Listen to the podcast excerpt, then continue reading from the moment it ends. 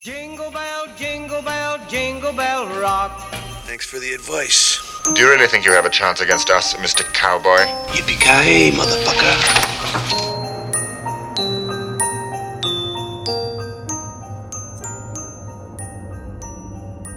L'arbre monarque. Tout le monde connaissait cette histoire. Moi seul savais pourtant qu'elle avait tué mes parents. Par une nuit d'hiver au tréfonds d'une forêt, un sorcier téméraire accomplit un obscur rituel. À l'aide d'un étrange maléfice, il fusionne avec un sapin pour y enfermer son âme. Pourquoi nouer ce terrible pacte? Pour ce privilège que tous les mages noirs convoitent depuis la nuit des temps. L'immortalité. L'invocateur troque alors son souffle vital contre une respiration multiséculaire. Personne ne sait vraiment si son âme ténébreuse survit à ce voyage, mais certains sorciers y croient et sèment leur désolation sur notre royaume. Car il existe de mauvais arbres, hélas, asservis par ces fous furieux, nimbés de sortilèges. Le tronc sacrifié est renommé monarque par les gens de ma corporation déclinante, dont les rangs clairsemés ne suffisent plus à contenir les ravages de cette infamie trop souvent répliquée sur les terres de la chancellerie. Bientôt, la magie contagieuse se propage à travers les feuillages et empoisonne les environs, sous l'emprise de cette insaisissable lèpre qui les soumet l'un après l'autre. Les végétaux prêtent allégeance aux nécromanciens évanouis. À partir de la souche souveraine, il en pousse même de nouveau, agressif et animé, semble-t-il, d'une seule volonté totalement tournée vers la conquête du monde.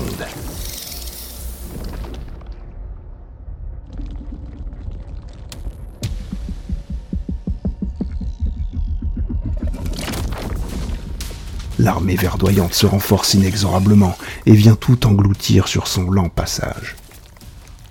Ses branchages, voraces, se déploient sans répit vers l'infini, tissant de pires appâts que la fourbe étreinte d'un amant compromis étouffant sa maîtresse aux oubliettes. Les sentiers se voûtent d'une canopée noubeuse, et alors que noircit la lumière derrière ce rideau de verdure chaque jour plus tiré que la veille, la forêt se peuple de créatures devenues folles. L'écureuil étouffe les oisillons, le renne se découvre carnivore et porte la guerre aux loups. Les insectes gonflent et prolifèrent, infestant les cultures sans merci.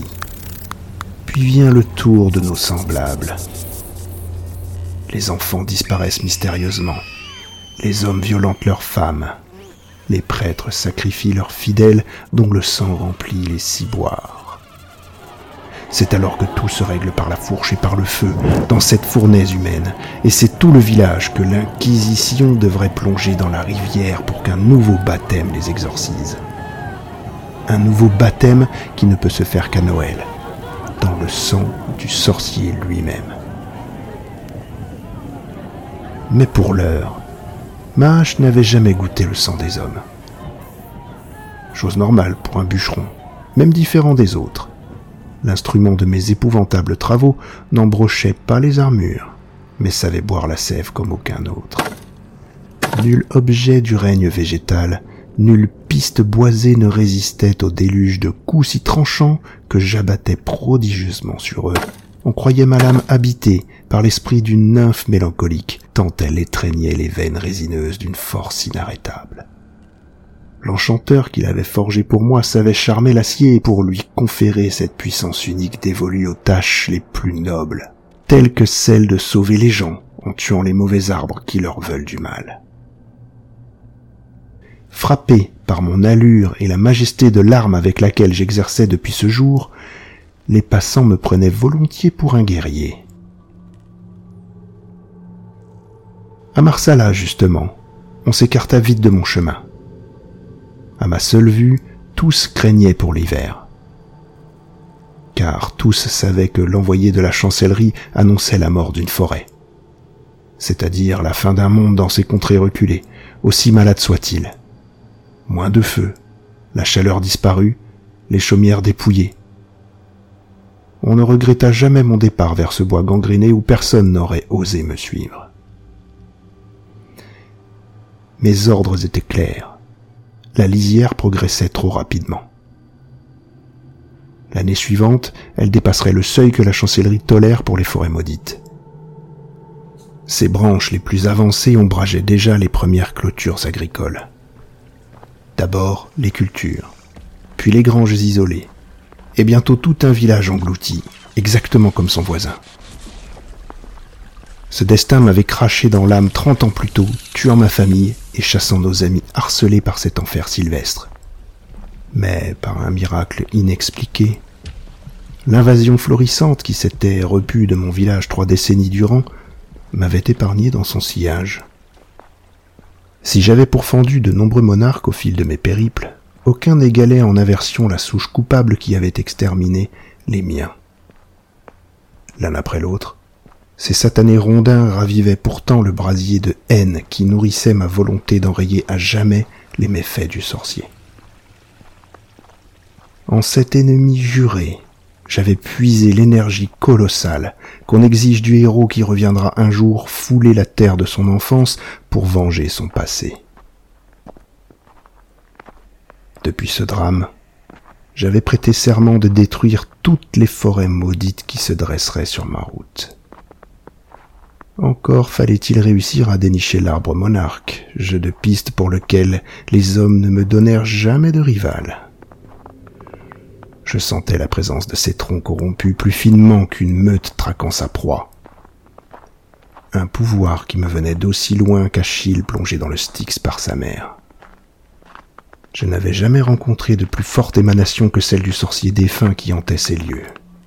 Comme si une présence familière m'attendait parmi les vestiges du village enseveli qui réveillait timidement l'enfance vengeresse tapie en mon âme. Rien ne m'était plus odieux que de voir avec quelle impudence ce dédale d'arbres perfides tordait abondamment ses racines sur les pierres de nos anciennes masures. Je me rêvais déjà vainqueur de cette forêt dont les ramifications intestines parachevaient l'asile du nécromancien. Une masse aussi épaisse se présentait plus indémêlable qu'un champ de blé. Rien ici ne ressemblait plus à un arbre que l'arbre qui lui succédait. Il fallait être né sur ces terres encore vierges pour dompter ce labyrinthe qui voulait votre mort. Heureusement, je cueillis bientôt les prémices de mon triomphe. Je débouchais sans erreur possible sur le monarque, sapin semblable à tous les autres en ce soir de Noël.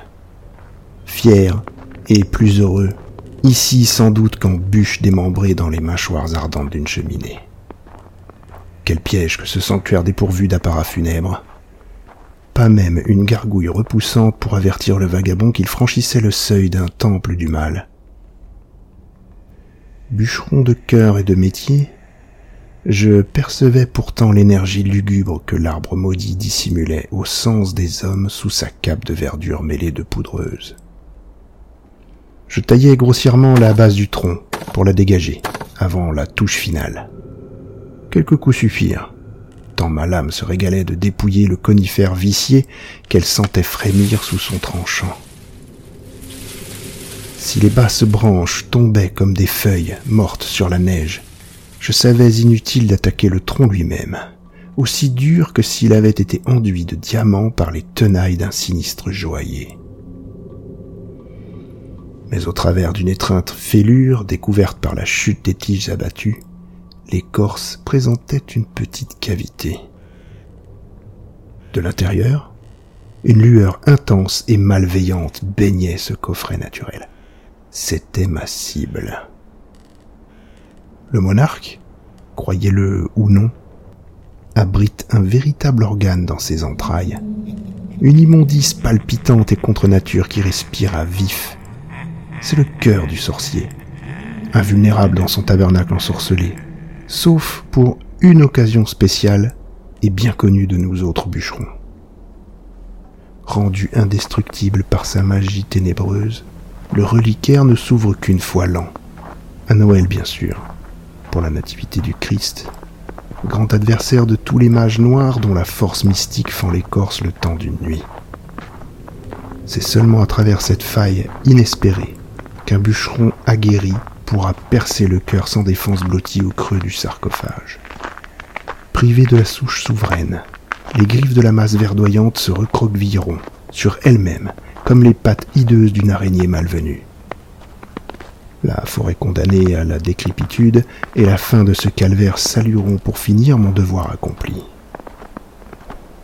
Le petit Jésus nous apportant la paix par ce coup de hache salvateur. Qui donc l'eût prédit J'approchais de l'alvéole où habitait furieusement ce cœur damné à demi humain, puis m'arrêtais subjugué. L'arbre n'était pas seul.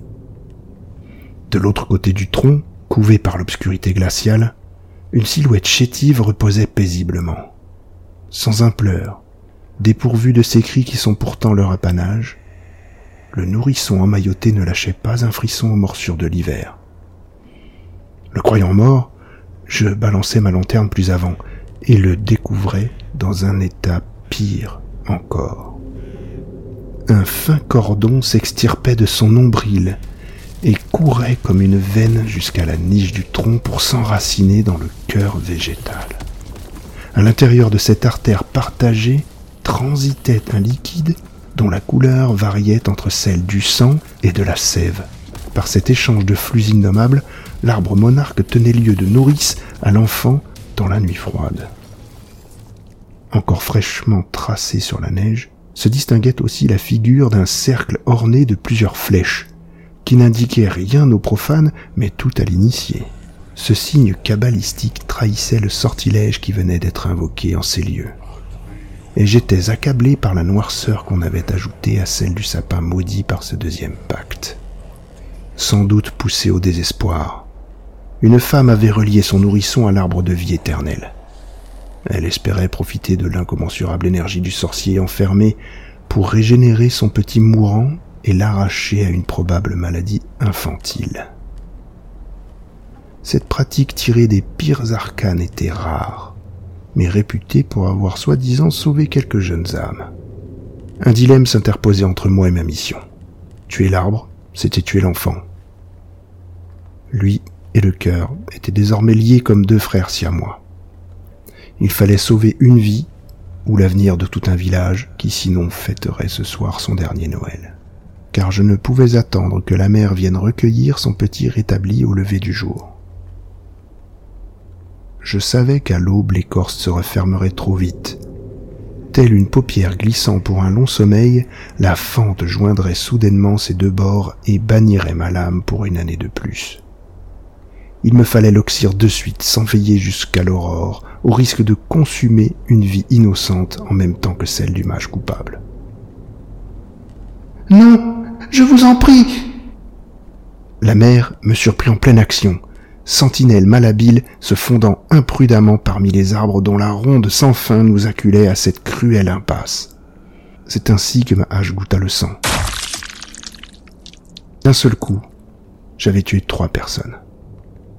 Le sorcier, comme prévu, l'enfant, contre mon gré, et sa mère, par accident, fauché en pleine course, L'abdomen de la belle éplorée n'avait en rien dévié mon estocade contre le cœur. J'abandonnai sa malheureuse dépouille terrassée par mes gardes lorsqu'un cri déchira la pénombre. Je compris avec émoi quel sombre prodige s'était accompli sous le sapin. J'enlevai l'enfant miraculé pour l'élever comme mon fils et me préfigurais la puissance qu'il ferait un jour tomber sur le monde. Il pourrait sentir comme moi les arbres monarques et les traquer de tout son instinct, car, comme moi, trente ans plus tôt, au cœur de ce havre purifié, il avait goûté à leur sève mêlée de sang.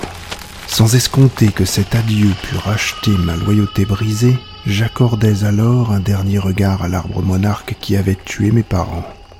Ce maudit sapin auquel ma mère m'avait jadis confié pour que je puisse y téter la vie cet arbre de Noël dans lequel un sorcier s'était sacrifié pour sauver son fils condamné, et où gisait désormais le cœur de mon père, transpercé.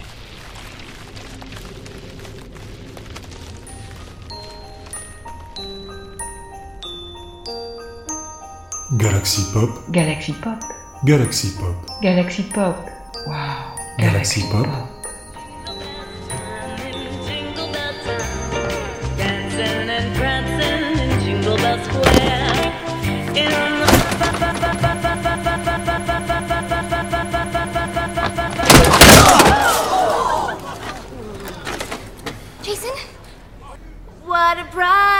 time, it's the right time to rock the night away. Jingle bell time, is the swell time to go riding in a one horse sleigh. Giddy up, jingle horse, pick up your feet, jingle around the clock. Mix and a mingle and a jingle and beat. That's the jingle bell, that's the jingle bell.